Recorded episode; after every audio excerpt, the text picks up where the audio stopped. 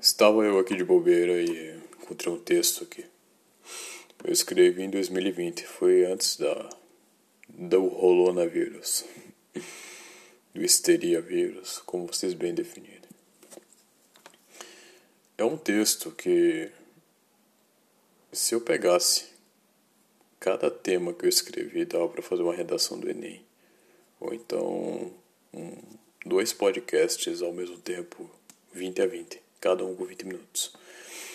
A importância do revisionismo e a fraca masculinidade. Tá aqui o nome da minha cidade. E 24 de fevereiro de 2020. Uma bela segunda-feira de carnaval, a qual esse feriado é útil para me organizar e que não haja nenhum tipo de distração. Durante a manhã, fiz uma caminhada e corrida, onde foi possível observar alguns idosos e users. User é, é uma, uma termologia que eu uso para definir gordo, então, sei lá, algum celibato involuntário. Ou seja, gente que feia. Quando cheguei, fui conversar com uma turma do fórum. É, esse fórum é o Politz, vale tudo. É, foi onde a turma do UOL Jogos migrou para lá na época que o UOL finalizou, aí migraram para o Politz, para o Adrenaline, para o Higiene e puta, para o Outer Space. É uma versão vagabunda do 55. Fui conversar com a, a turma do fórum. O que me chamou maior atenção foi um tópico sobre a geração incel e a tecnologia. Sobre esse tópico, é possível utilizar a regra do 80-20 de Pareto, que 80% estão submetidos a humilhações sociais e 20% controlam através dos reflexos das frustrações passadas. Alguns dos 80% trabalham as frustrações a partir do que a tecnologia fornece, o que pode definir um perigo dentro deste meio que há na internet. De fato, 99% do que é fornecido ao mundo virtual é doença, mas ainda há um mar de esperança no lixão. É aquela, é aquela letra do Racionais. Tenha fé que até no lixão nasce flor. Algum dos possíveis exemplos que a internet proporcionou no, no início estavam nos fóruns na época um pouco dos meios de comunicação para garantir um contato melhor com o mundo e permitir um, um excelente conteúdo para quem estava exausto da TV e das revistas. E retornando ao real conteúdo desse texto. Puta, eu. Eu, eu fico me, me perguntando, cara. Eu fazia um monte de texto, inclusive em vários, em vários blogs aí. Eu, eu abordo um assunto e já pulo para outro. Tipo coisa assim bizarra pra caralho que eu não deveria mais fazer. Graças a Deus eu parei com isso. E retornando ao real conteúdo desse texto, qualquer coisa que fosse fora da escola, universidade e TV era conspirações lunáticas, uma excelente época para que você ob obter razão sem qualquer tipo de perseguição, apenas a verdade. Isso aqui eu me eu faço uma contradição filha da puta, cara, porque é, vocês vão ver mais à frente. Mas eu percebi uma puta de uma contradição disso que eu falei.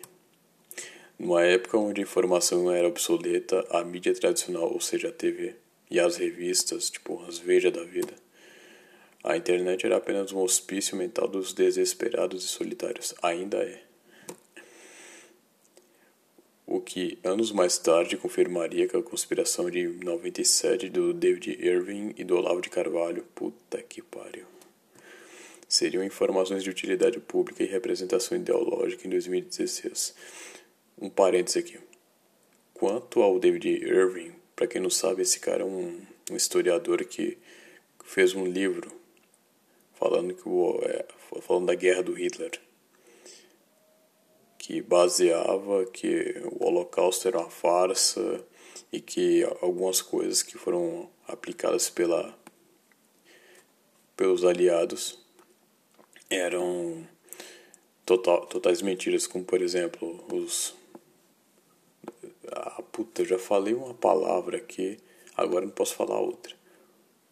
Os Jotas, né, o povo que foi lá para os campos né, em Auschwitz. Na verdade, eles já estavam magros antes mesmo de entrar. E acabava que eles utilizavam gás para poder é, reduzir as doenças de tifo, ou seja, eram doenças sanitárias.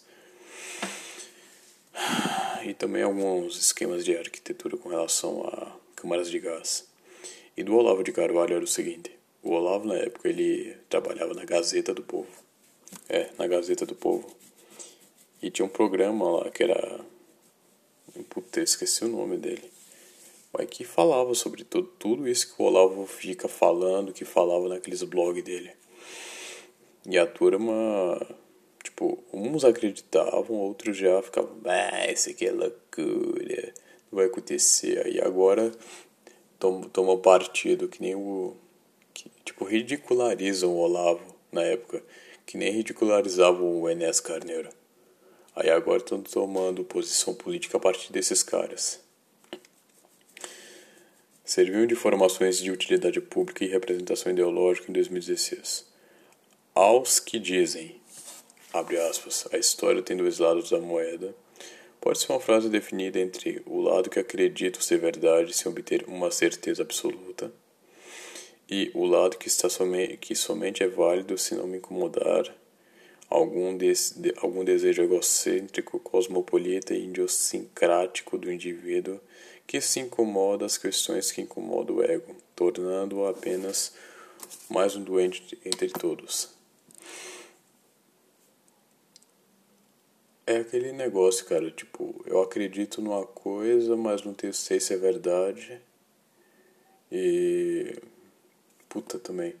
Fazendo uma analogia à Jovem Pan, que é a turma na época, lá pra 2019, ficando nessa palhaçada de, ah, é porque o Partido Novo, é porque o voto no Geraldo Alckmin, PSDB, liberalismo. Liberalismo, para essa turma, era bom. Até o momento que eles cortam a verba de publicidade da Jovem Pan. Engraçado essas coisas. É isso que eu falei, mas tem uma frase do Gilbert Chesterton que diz que o errado foi o certo que não foi bem aproveitado. Então nunca é bom você já refutar uma coisa sem ter pelo menos um mínimo de base científica e até histórica para poder realmente relatar isso e entender se realmente é bom ou ruim a partir de cada base que foi criada a sociedade e foi moldada é, diante da civilização. Por isso que o comunismo nunca deu certo. Uma vez disse algo que fascinou e tenho como um dos principais pilares da minha vida. E aqui eu citei um, um texto, uma frase bíblica. João 17, 14. Estou no mundo, mas não sou do mundo. Essa frase finaliza o assunto sobre masculinidade e revisionismo. Aí eu escrevi um. Basicamente aqueles, aquelas conclusão de carta. Você deve manter seu valor entre seu físico, obviamente para academia, praticar, praticar exercício físico, arte marcial, marciale, saúde, uma boa dieta, vitamina D, mas acima de tudo, mental. Sanidade mental e espiritual. A sanidade mental depende da espiritual. Espiritual depende apenas do teu controle mental. A criação dessa resiliência perante o sofrimento se adapta à solitude e manter a paz espiritual buscando se afastar daquilo que o mundo define como certo. A verdade silenciosa, porém incomoda os surdos. Isso aqui, cara, eu tinha visto um vídeo ontem sobre isso, do Paul Wegener, que ele abordava que o sofrimento criava bases de experiência e amadurecimento. E ao tempo que eu sabia que era passageira, eu também sabia que havia a que havia três fases de sofrimento. E o engraçado, cara, é que eu escrevi isso aqui um, um mês antes da de ocorrer uma coisa bem chata na minha vida que eu não vou abordar sobre. Alguns até já sabem o que aconteceu, mas não vale nem a pena falar sobre isso aqui. E eu não entendi as três fases que havia do sofrimento e da dor, que é o que? A fase a qual você entra no choque, a fase do luto e a fase da reflexão, que você então utiliza-se do raciocínio para poder entender o que realmente aconteceu, como se aconteceu e se eu tive culpa dentro desse período. Lembre-se que diante de uma situação a qual você sente dor, você sente humilhação, se você viu que a culpa realmente foi da pessoa, a culpa é dela. No entanto, você deve retirar essa responsabilidade de sentir isso. Mas é chato por causa da, daquele sentimento de humilhação a qual muita gente acaba tendo e que se tu não souber trabalhar isso de algum modo, você vai criar um puta de um rancor. E pode durar anos e anos. E, bom, eu, diante de cada etapa do sofrimento também há a solitude, no qual eu me mantenho é, sozinho, sem querer manter nenhum contato, seja com amigo, seja com familiar. E acaba que isso aqui é o meu momento ao qual eu tenho a pensar sobre é, tudo que aconteceu, sobre esse momento de tristeza que eu estou vivendo e esse vazio que há dentro de mim. Desse modo, é um momento ao qual eu sei que é chato pra caramba, porque acaba tendo um delay sobre cada momento que teve, cada conversa e cada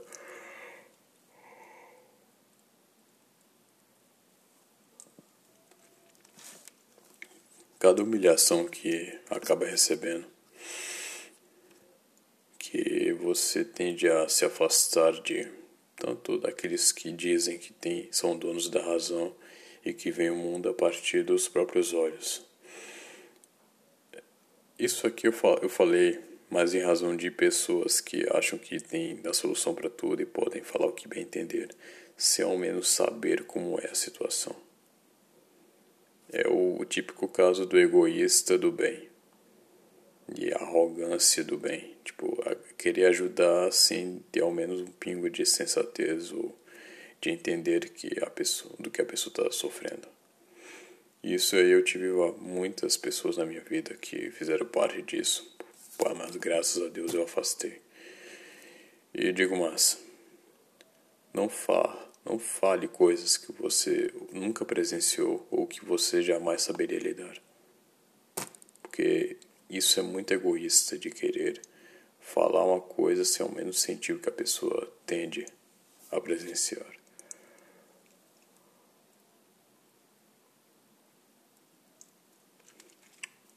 Para finalizar o texto, é, eu coloquei: observe o lado negro do ser humano, pois é o que define. Não é bem o lado negro, mas veja bem o espírito a qual há o lado berserker, o lado obscuro, no qual envolve coisas negativas de uma pessoa e que você deve pensar, bom, essa pessoa tem um lado bom, um lado qual é bem agradável, mas também tem um lado negativo. e a qual, na qual eu devo julgar se ela de fato é pessoa boa ou é ruim. Mas lembre-se que há pessoas que de forma até injusta são julgadas por porque outras pessoas entendem que ela está fazendo uma maldade. Por exemplo, ser sincero ultimamente está sendo uma coisa ruim. É, abordar aquilo que pensa tá sendo uma coisa chata, uma coisa arrogante, uma coisa totalmente ruim. Mas querer bancar o bonzinho e falar coisa que nem sequer sabe como é que funciona, então não entende que é, que vai ajudar outra pessoa, se ao menos ter um pingo de sensatez ou de é, reciprocidade é totalmente normal. Ou seja, se normalizou é, a falsidade no mundo doente que a gente vive. Então é isso aí. Eu li um texto aqui ao qual me fez interessante e decidi gravar isso aqui. Enfim, é um texto bizarro pra caralho que eu misturei uma coisa, pontuei outra, finalizei já e fui para outro tema. Eu nunca mais vou fazer isso na minha vida, nem mesmo no meu TCC ou qualquer porcaria que tiver. É isso aí. Valeu, um abraço.